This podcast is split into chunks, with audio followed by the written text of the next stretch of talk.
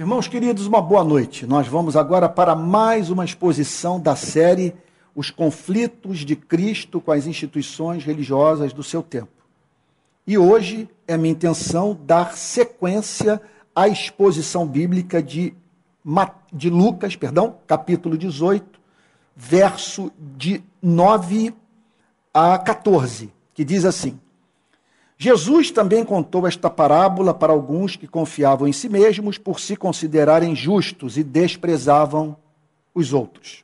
Dois homens foram ao templo para orar. Um era fariseu e o outro publicano. O fariseu ficou em pé e orava de si para si mesmo desta forma: Ó Deus, graças te dou, porque não sou como os demais homens roubadores, injustos e adúlteros, nem ainda como este publicano. Jejuo duas vezes por semana e dou o dízimo de tudo que ganho.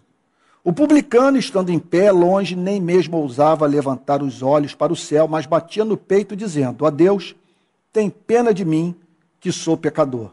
Digo a vocês que este desceu justificado para a sua casa e não aquele, porque todo o que se exalta será humilhado, mas o que se humilha será exaltado. O que falar sobre esse santo fariseu que subiu ao templo, vamos assim dizer, para se gabar diante de Deus. Ele seria presbítero em muitas igrejas do Brasil. O que lhe faltava? O principal, aquilo que Deus espera de seres que fazem parte da espécie humana. Porque quando um anjo visita a terra e retorna, o que ele tem a dizer aos demais anjos que estão no céu. O que significa visitar cidades como Londres, Paris ou Rio de Janeiro? A que conclusões ele chega quando lê nossos principais livros de economia e ciência política? O que dirá voltar para as regiões celestiais após transitar pela Quinta Avenida, em Nova York, e percorreu uma aldeia africana com suas crianças inchadas, costelas expostas e cobertas de mosca. Que relatório apresentará depois de ter comparado a diferença de renda entre ricos e pobres? Um anjo que fez a cobertura das duas guerras mundiais diz o que a nosso respeito? Após ter presenciado a encarnação do Verbo, a crucificação do Cordeiro, a ressurreição do Filho de Deus, a ascensão aos céus do Rei do Universo, a entrega do cânon sagrado, o que ele pensa sobre a forma como administramos essas bênçãos de valor incomensurável, à luz de todas elas, à luz de toda a riqueza herdada pela igreja. Como esse anjo que acompanhou a história do cristianismo vê as cruzadas, a Santa Inquisição, a noite de São Bartolomeu, a evangelização dos índios das Américas nos séculos 15 e 16. Não há dúvida de que esse anjo tem a dizer: a humanidade caiu. Então, ainda somos pecadores. O que dirá quando vir um de nós se dirigir ao Deus Santo? O que significa um anjo contemplar esse ser torto, malvado, perverso, dividido, rachado ao meio, se aproximar do seu Criador? Naturalmente que se algum da espécie humana ousar se aproximar de Deus, terá de fazê-lo com pano de saco e cinza isso é o que se deve esperar dos homens quando resolvem se aproximar do seu Criador. É, é, é um completo nonsense a arrogância. Esse homem comparecer com esse histórico da nossa espécie de, de desgraça, de destruição, de guerra, de injustiça. É, é, é, irracional que esse ser compareça diante do trono de Deus de cabeça erguida. O que se espera é essa linguagem do Antigo Testamento, que melhor se adapta à nossa condição. Pano de saco e cinza. Quais são os erros no modo como esse fariseu se dirigiu a Deus? Segundo, o nosso Senhor e Salvador Jesus Cristo quer nos ensinar. Primeiro, ele atribuiu sua retidão moral ao poder de Deus. Mas foi incapaz de reconhecer que deveria atribuir a preservação da sua vida à graça de Deus. A gratidão pela virtude recebida transforma-se em ingratidão se não vier acompanhado pela gratidão da virtude ausente, mas que foi perdoada mediante a confissão. Segundo, ele lidou apenas com os aspectos externos da lei. Não considerava o décimo mandamento que fala sobre a cobiça. Revelava desconhecer a realidade do, pra, do prazer sentido pela queda do próximo e a estranha tristeza pela prosperidade daquele de quem, de quem se inveja. Ele nada sabia sobre os pecados de omissão, como deixar roubar, deixar a injustiça rolar solta ou deixar a imoralidade graçar. Terceiro, o fariseu cometeu o engano grave de se, de se abstrair dos erros da espécie humana. Deixa eu explicar o que eu estou querendo comunicar. Ele disse, sem explicar, que não era igual aos demais seres humanos. Essa é a grande viagem que esse fariseu fez naquele dia que subiu ao templo para orar. Quarto lugar, ele sentou no trono de Deus e julgou as pessoas. Tudo o que ele sabia sobre o publicano era o que sabia sobre os demais publicanos e o que havia testemunhado na vida daquele que se encontrava no templo. Ele só não tinha acesso a uma coisa: ao coração do coletor de impostos. Tampouco tinha ideia de que, naquele exato momento, Deus estava se, se derramando sobre o coração do outro homem, justificando dos seus pecados e adotando na sua família e considerando em melhor estado de alma do que o fariseu. A ilusão que subjazia a todos os seus pecados, menosprezava a verdade. Veja só, a ilusão que subjazia a todos os seus pecados, menosprezava a verdade. Julgava que o modelo de espiritualidade farisaico agradava a Deus. Cristo estava naqueles dias revelando toda a loucura de uma tradição de espiritualidade que havia influenciado as pessoas a cometer o pecado mais diabólico que existe: a arrogância, a soberba. De todos os pecados que vimos até agora, presentes nas instituições religiosas, o orgulho moral é disparado o pior deles. Essa foi a iniquidade presente na vida dos membros das instituições religiosas judaicas que culminou na negação do evangelho e na execução de Cristo. O orgulho. A questão que se impõe é: como podemos jamais, veja só, subir ao templo da forma como o fariseu subiu? Como não reproduzir esse modelo de espiritualidade, essa atitude diante do Criador, mediante apresentação gráfica inesquecível da verdade, o Senhor Jesus nos revela o caminho da redenção. O publicano, estando em pé, diz o texto, longe, não ousava nem ainda levantar os olhos ao céu, mas batia no peito, dizendo: Ó Deus, se propício a mim, pecador. E o Senhor Jesus conclui declarando: Digo-vos que este desceu justificado para a sua casa, e não aquele. Porque todo o que se exalta será humilhado, mas o que se humilha será exaltado. Cristo utiliza nessa parábola o mesmo método que utilizou na parábola do bom samaritano.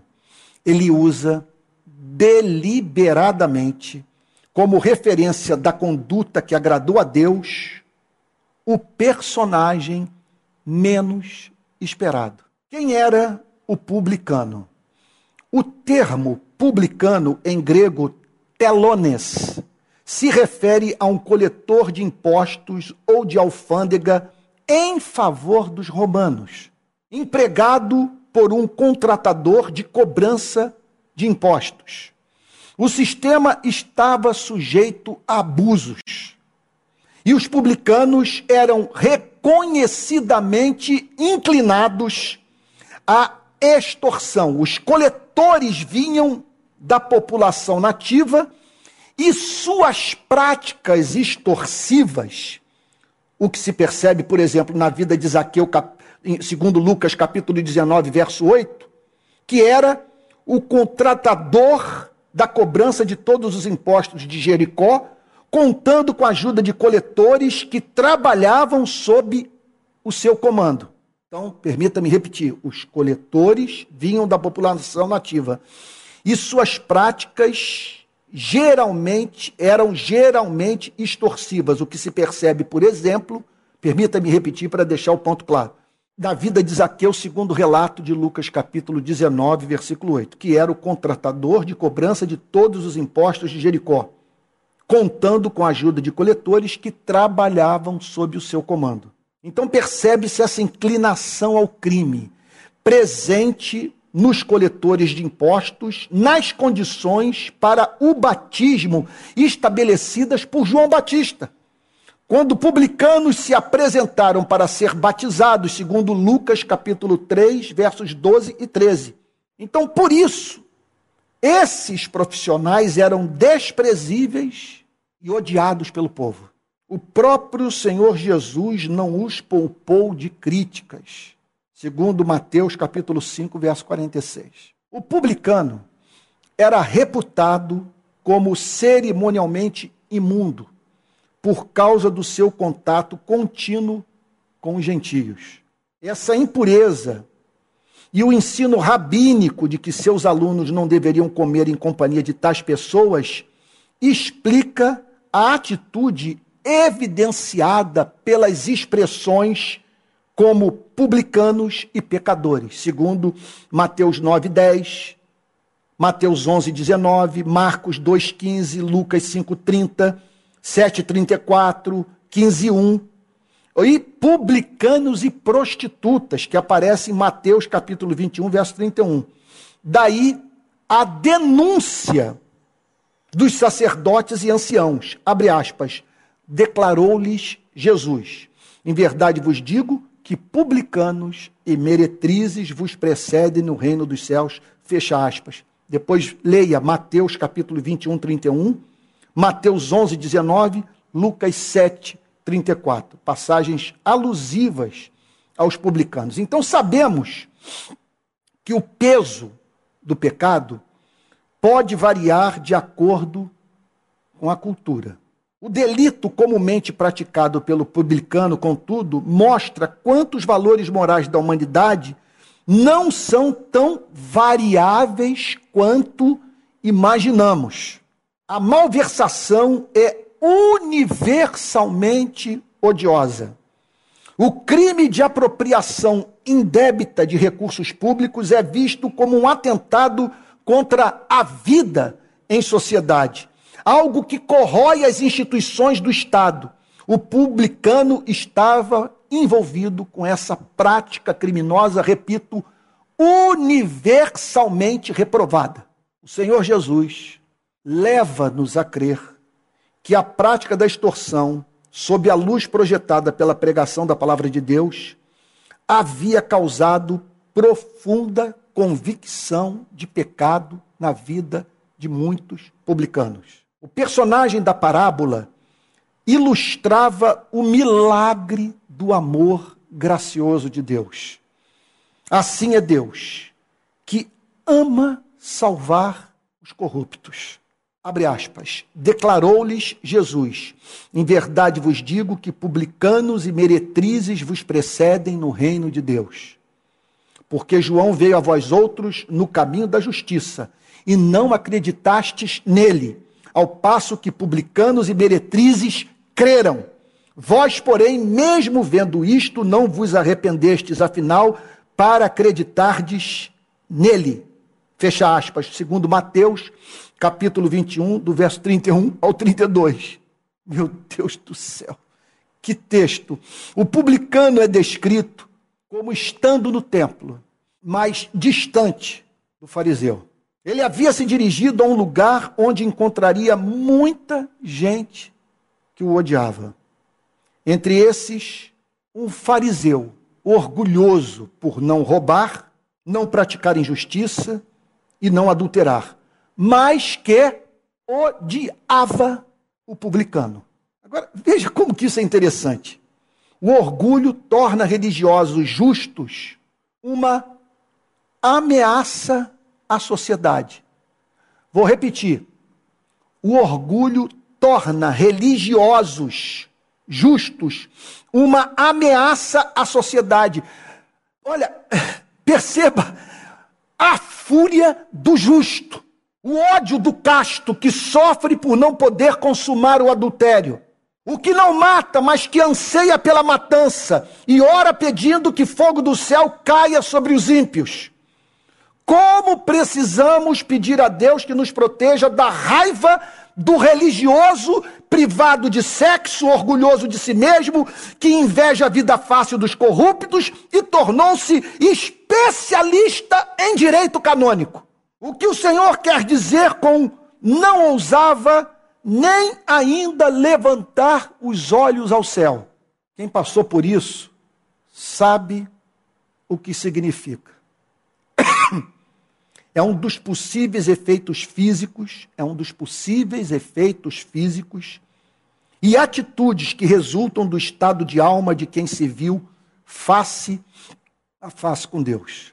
Observe que o verdadeiro arrependimento se trata de um sentimento que sempre tem relação com Deus, com sua existência, seu caráter santo, a santidade da sua lei, as ameaças que a lei faz aos que resistem a Deus. Tudo isso pode vir acompanhado da terrível lembrança dos anos nos quais Deus foi ignorado, do pensamento sobre as oportunidades perdidas de conhecê-lo, amá-lo, servi-lo e provar da doçura da sua presença. Da vida pregressa vista à luz da vida daqueles que, em condições muito mais adversas, amaram a Deus e, por amarem a Deus, praticaram o bem da insuportável experiência de ver as rugas nas faces daqueles que durante anos ferimos com a nossa indiferença. Como não se vergar pela dor de saber que tornamos a vida mais difícil para pessoas que conhecemos? Isso tudo leva uma pessoa a não ousar levantar os olhos ao céu. Assim, aquele publicano não ousa olhar para o céu, pois não tem o que reivindicar. Ele teme que a sua oração seja uma blasfêmia e se arrepende do seu arrependimento. Davi conheceu esse sentimento. Segundo o Salmo 51, versos de 1 a 3. Abre aspas. Deus, segundo a tua benignidade e segundo a multidão das tuas misericórdias, apaga as minhas transgressões.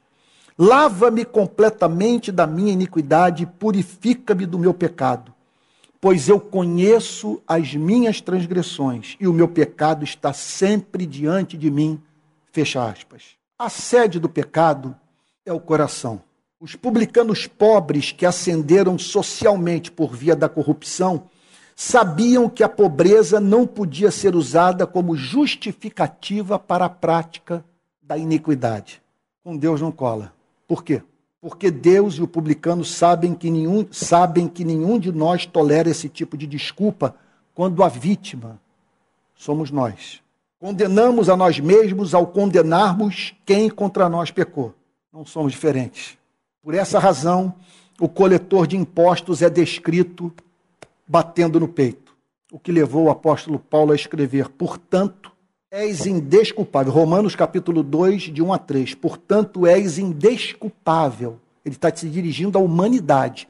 Ó homem, quando julgas quem quer que seja, ou quem quer que sejas, porque no que julgas a outro, a ti mesmo te condenas, pois praticas as próprias coisas que condenas. Bem sabemos que o juízo de Deus é segundo a verdade contra os que praticam tais coisas. Tu, ó homem, que condenas os que praticam tais, tais coisas e fazes as mesmas. Pensas que te livrarás do juízo de Deus? Fecha aspas. O objetivo da pregação do Evangelho é fazer com que descerremos os punhos elevados aos, aos céus em sinal de revolta, a fim de batermos no peito em sinal de arrependimento. Eis o conteúdo da oração que mais agrada o Criador único, infinito, autoexistente, imutável e santo, santo, santo. Qual é a oração que Deus mais ama ouvir? Ó Deus, se propício a mim, pecador. A oração que Jesus põe na boca desse personagem de ficção. Aqui não temos o ó metafísico, nem o ó artificial piegas mímico de um culto de autoajuda. Esse é o ó dos grandes avivamentos. É o gemido dos que se viram perante a face de um Deus terrível nos seus juízos, reto na sua vontade, santo no seu caráter. É o clamor de quem passou a se ver como Deus o vê. Esse é o sentido dessa expressão, dessa interjeição. Ó, oh, mas esse é também um brado de esperança.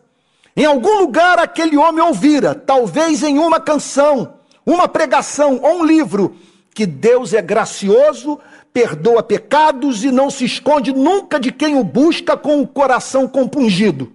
É impossível, é impossível uma pessoa fazer a oração desse publicano e não ser ouvida pelo Deus de bondade, misericórdia, graça infinitas. Como diz o Salmo 51, verso 17: sacrifícios agradáveis a Deus são o espírito quebrantado, o coração compungido e contrito, não o desprezarás, ó Deus. É o que declara Davi. Eu me lembro de uma comovente história contada pelo teólogo inglês J.I. Packer, que é capaz de ilustrar essa experiência de real arrependimento sobre a qual Cristo está falando. Packer relata algo que aconteceu por volta de 1620, é, em Dedham, no ministério de um homem chamado John Rogers, que pressionava os ouvintes por estarem negligenciando a Bíblia. Então, John Rogers subiu ao púlpito e pressionava os ouvintes da igreja sabe, é quanto ao fato de estarem negligenciando a leitura da Bíblia. Agora, ouça o relato do que aconteceu durante aquela pregação, que, no meu modo de ver, se constitui em extraordinária manifestação do poder transformador de Deus. E mais do que isso, nós estamos diante de algo que ilustra com exatidão o significado da real experiência de arrependimento. Então, permita-me contar a história. Eu vou ler, está aqui na minha anotação. Abre aspas. Ele personificava Deus para o povo. John Rogers estava personificando Deus para o povo, fazendo uma espécie de coreografia, dizendo-lhes: Bem, tenho-vos confiado há tanto tempo a minha Bíblia ela jaz na casa deste ou daquele, coberta de poeira e teias de aranha, e não vos incomodais em dar-lhe ouvidos. É assim que usais minha Bíblia?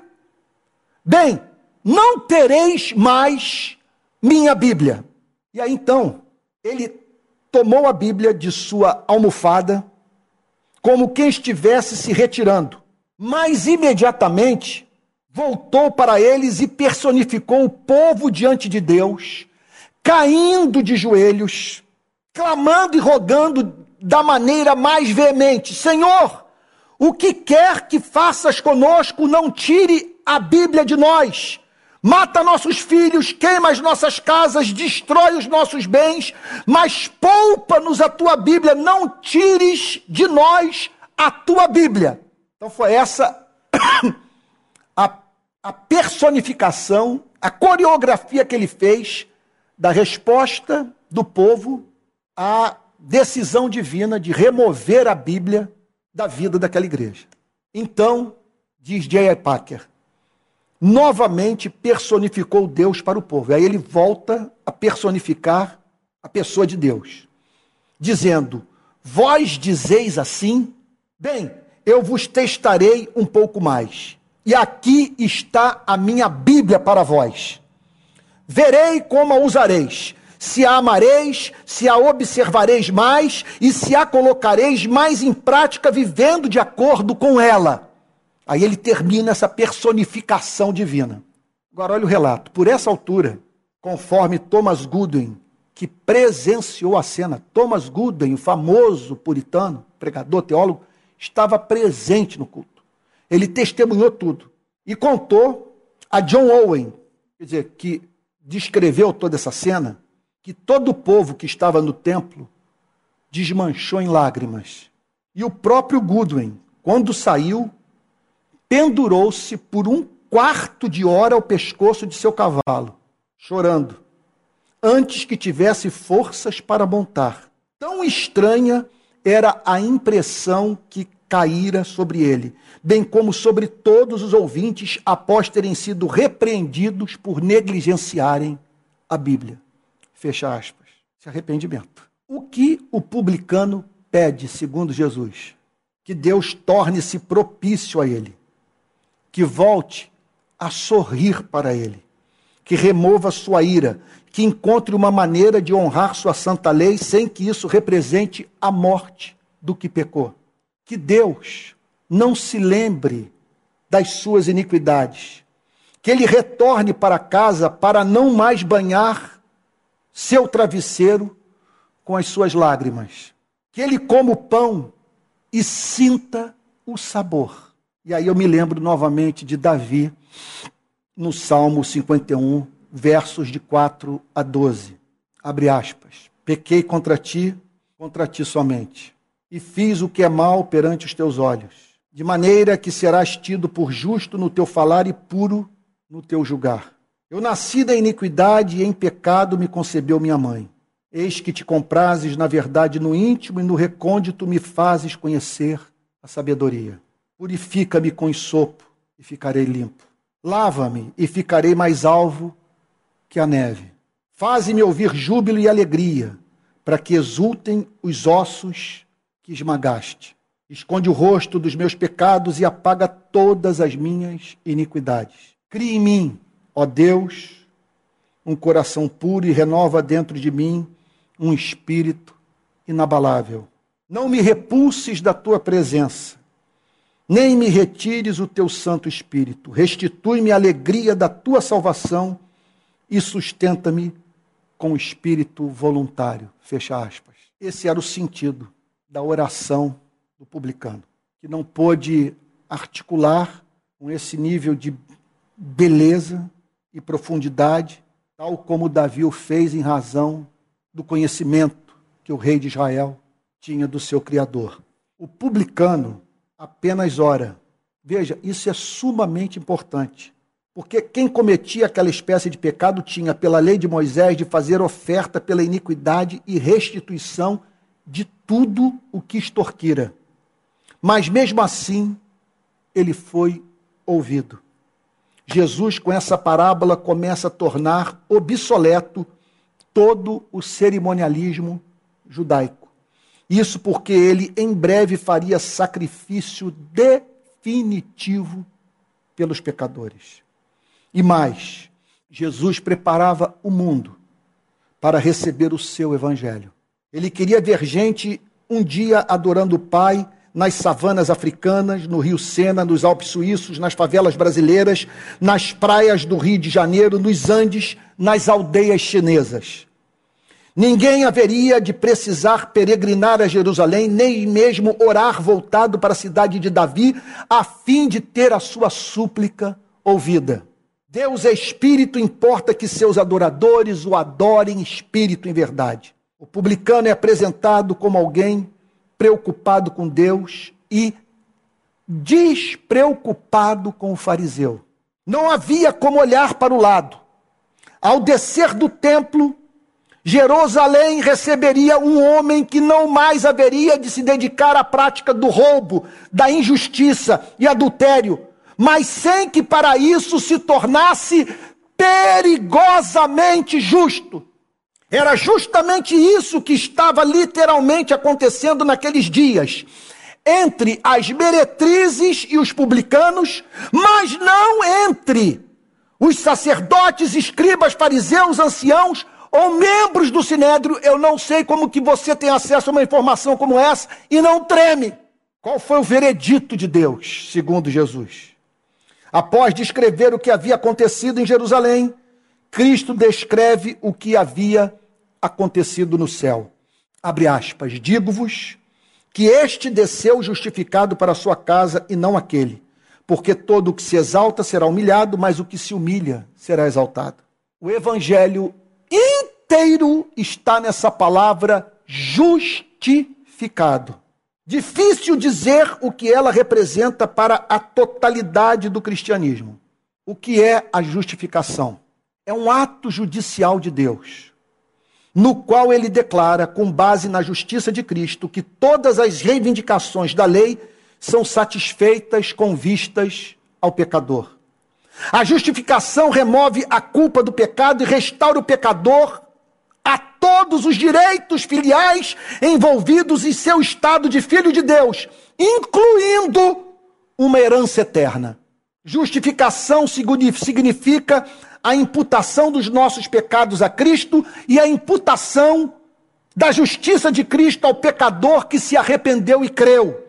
Portanto, se trata de uma justiça, portanto, não se trata Portanto, não se trata de uma justiça infundida. Não significa ser justo por ter praticado obras de justiça. É um dom que cai do céu como a chuva. Você nada faz para recebê-lo. É graça, não é desempenho humano. Nada podemos fazer para conquistá-lo, exceto apresentar mãos vazias. A justificação, portanto, é instantânea e não processual, e isso precisa ser frisado indefinidamente. A justificação não pode ser confundida com a santificação. É algo gratuito que se recebe pedindo e não trabalhando. Isso também tem de ser repetido quantas vezes for necessário, até a doutrina ser socada para dentro do nosso coração. Eu vou citar agora uma passagem magistral de Martim Lutero. Abre aspas. A lei, portanto, exige que façamos algo para Deus. A fé, porém, não requer o nosso fazer, mas requer que, crendo na promessa de Deus, a recebamos dele. Por isso, a função da lei, no seu maior grau, é, é fazer, a da fé assentir com as promessas. A lei, portanto, providencia o fazer, a fé providencia o receber, porque a fé é a fé nas promessas, a obra é a obra da lei.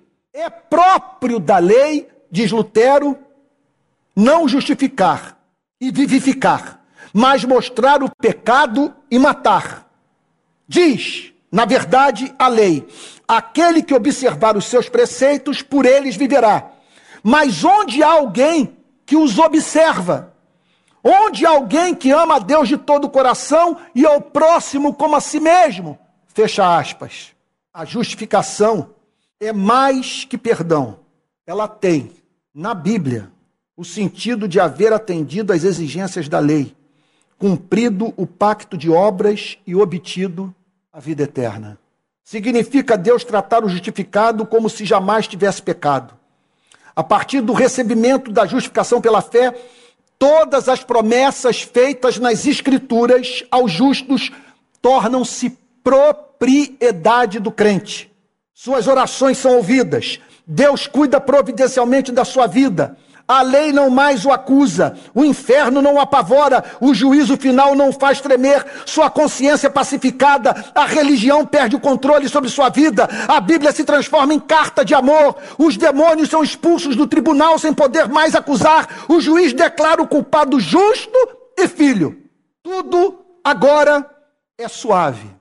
O caminho do templo para casa torna-se perfumado, florido, cheio de luz. Na consciência reina a paz. A justificação nos é apresentada nessa passagem como benção a ser recebida pela fé somente. O publicano não teve obras para apresentar, ele apenas chegou com a fé e saiu com o céu. Porque as coisas são desse modo? Porque assim é Deus. É isso que Cristo está dizendo. Assim é Deus. Sim, assim é Deus. Dulcíssimo, cheio de ternura. Quantos filhos seus feridos pelos nossos pecados? Quanto serviço prestamos ao diabo? Como trabalhamos pelos nossos interesses deste mundo? Sempre pautados por alguém enquanto nos orgulhávamos de ser livres. Mas agora, sem obras, mas pela fé somente manifestou-se a justiça de Deus sobre todo aquele que crê. O justo, sim, mil vezes amém, viverá pela fé. O que fazer agora, diante do que nós acabamos de ver? A cada momento voltar para a casa do Pai, buscar a apropriação diária da justificação, ser surdo ao diabo, deixar a religião falar sozinha tirar do dedo o anel da antiga aliança de casamento com a senhora lei. Deus é assim. Como? Seu coração funciona da seguinte forma: porque todo o que se exalta será humilhado, mas o que se humilha será exaltado.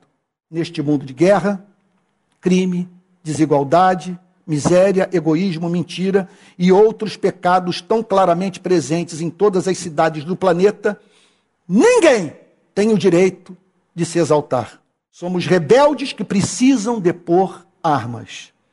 Nós nos rebelamos contra o rei e transformamos o jardim da comunhão num deserto de sangue. Nós nos tornamos o lobo do próximo.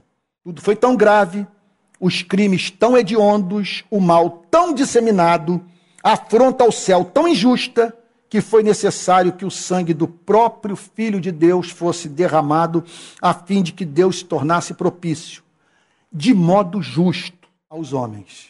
Não temos o direito de levantar a cabeça.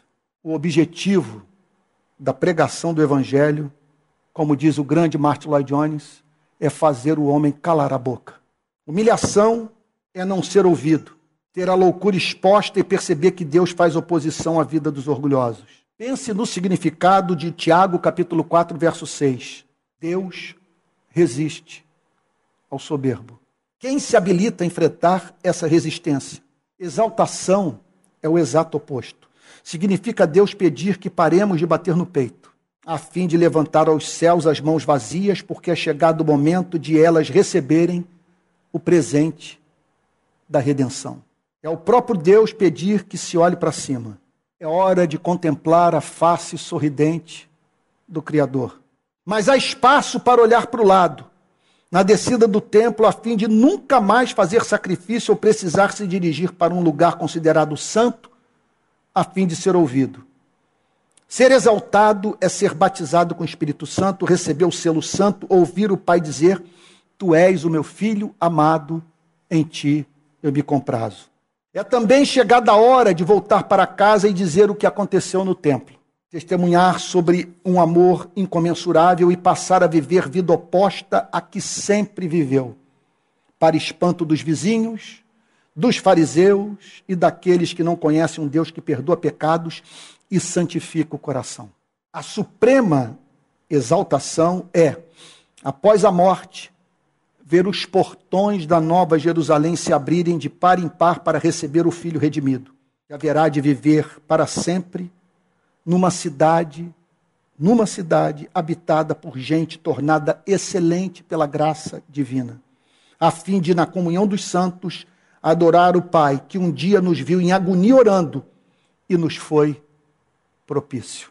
Como diz o hino composto pelo reverendo Jorge Matheson, amor que por amor desceste, amor que por amor morreste. Ah, quanta dor não padeceste, minha alma vieste resgatar e o meu amor ganhar.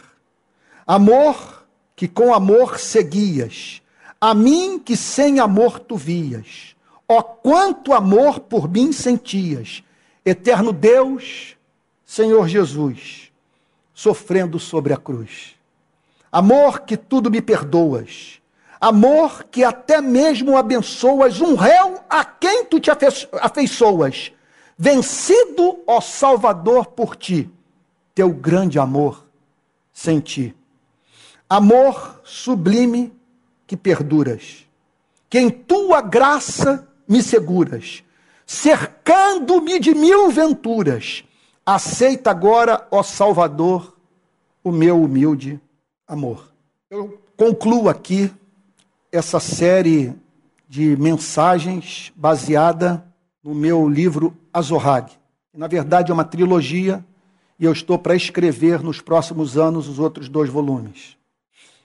É o livro mais difícil que escrevi. Eu não acredito que eu possa escrever algum outro livro ou trazer para o púlpito de uma igreja uma outra série de pregação que me cause tanta crise, ou que seja capaz de me causar tamanha crise. Porque ao falar sobre os conflitos de Cristo com as, com as instituições religiosas, eu pensei em mim. Sinto agora ardente desejo de pedir a desconversão do farisaísmo, que ainda há em mim. Essa doença diabólica contraída dentro da religião. Era um mal que eu não conhecia até entrar no mundo dos templos. Creio que você deve ter se sentido durante esses últimos meses perturbado também. Não foi para mim, não foi, eu, perdão, não foi para nenhum de nós tarefa fácil conhecer o amor do bom samaritano. Entender que Cristo estava falando de nós religiosos ao apresentar o sacerdote e o levita que ignoravam o semi-morto. O que dizer então daqueles homens que arrastaram uma pobre mulher que havia adulterado até o templo, expondo-a à humilhação pública? Como nos transtornou os ais de Cristo. Quantas vezes, à medida que avançávamos no exame da pregação do nosso Senhor e Salvador, também dissemos os nossos ais. E aquela história de lavar as mãos, mas descuidar da mãe. E a figura desse fariseu orando no templo. E o relato da destruição de Jerusalém. Como temi que a nossa geração esteja afastando a glória de Deus do nosso país. Temi pela igreja, temi pelo Brasil. Que Deus se compadeça da nossa pátria e não permita que o seu glorioso nome seja blasfemado entre os gentios por nossa causa. Apesar de toda perturbação e dor experimentadas, conhecemos mensagem que nos trouxe profunda esperança. O publicano voltando para casa justificado pela fé. Deus quer que você e eu voltemos para casa, para o local de trabalho, para o templo, para a rua, para o campo missionário, para onde for, a fim de vivermos como discípulos perdoados e salvos do farisaísmo. Que você e eu clamemos com todo o nosso ser. Deus, não permita que a instituição religiosa me transforme num monstro. Salva-me dos pecados do altar Senhor, não permita que eu faça parte daqueles que estão criando uma cultura religiosa farisaica, diabólica, perversa, cretina, que adoece as pessoas. Ajude-me a aprender, por meio da leitura desses textos que revelam os conflitos de Cristo com as lideranças religiosas do seu tempo, a não transformar a igreja em sinagoga de Satanás. Agora, nessas controvérsias, emerge um Cristo encantador, um Cristo que perdoa e um Cristo que confronta as, institu as instituições religiosas para que você e eu, que temos alma, vamos assim dizer, entendo que eu estou falando, alma religiosa, nós temos fome e sede de transcendência. Nós somos uma espécie específica de, de, de ser humano determinada de homem e de mulher. Nós não imaginamos a vida sem a comunhão íntima com o nosso Criador. E isso nos move na direção dos templos. O que Jesus faz nessas passagens é nos ajudar a não sermos tragados pela instituição religiosa, a não deixarmos que ela use dessa fome e sede para nos tornar escravos de costumes, hábitos, doutrina, modelo de espiritualidade que transforma ser humano em estátua de mármore. Eu termino essa primeira exposição sobre os conflitos de Cristo com as instituições religiosas do meu tempo, do seu tempo, dizendo que nesses anos em que Deus me permitiu expor essas porções do evangelho, eu conheci um Cristo absolutamente amável. Nos últimos dias, nós examinamos passagens duras, difíceis, profundamente perturbadoras, mas em todas elas nós vimos emergir um Cristo absolutamente amável, que nos apresenta uma concepção da relação da criatura com o Criador absolutamente amável e que é capaz, em meio a esses confrontos todos, dizer para você e para mim que se após o contato com esses textos nós nos sentimos vis, caso venhamos a bater no peito e dizer: ser propício a mim, pecador, nós seremos justificados pela graça de Deus que está no sangue de nosso Senhor e Salvador Jesus Cristo. Que Deus o abençoe. Uma boa noite. E eu encerro agradecendo a Deus por Ele, na Sua graça, ter me sustentado nesses meses inteiros, a fim de trazer essa série completa para a Igreja Presbiteriana Betânia e para aqueles que das mais diferentes regiões do Brasil têm nos acompanhado e haverão de ouvir essa série de pregações pelos próximos anos. Que Deus abençoe a todos esses e eu rogo ao Espírito Santo, cause no coração deles o que essas passagens causaram no meu.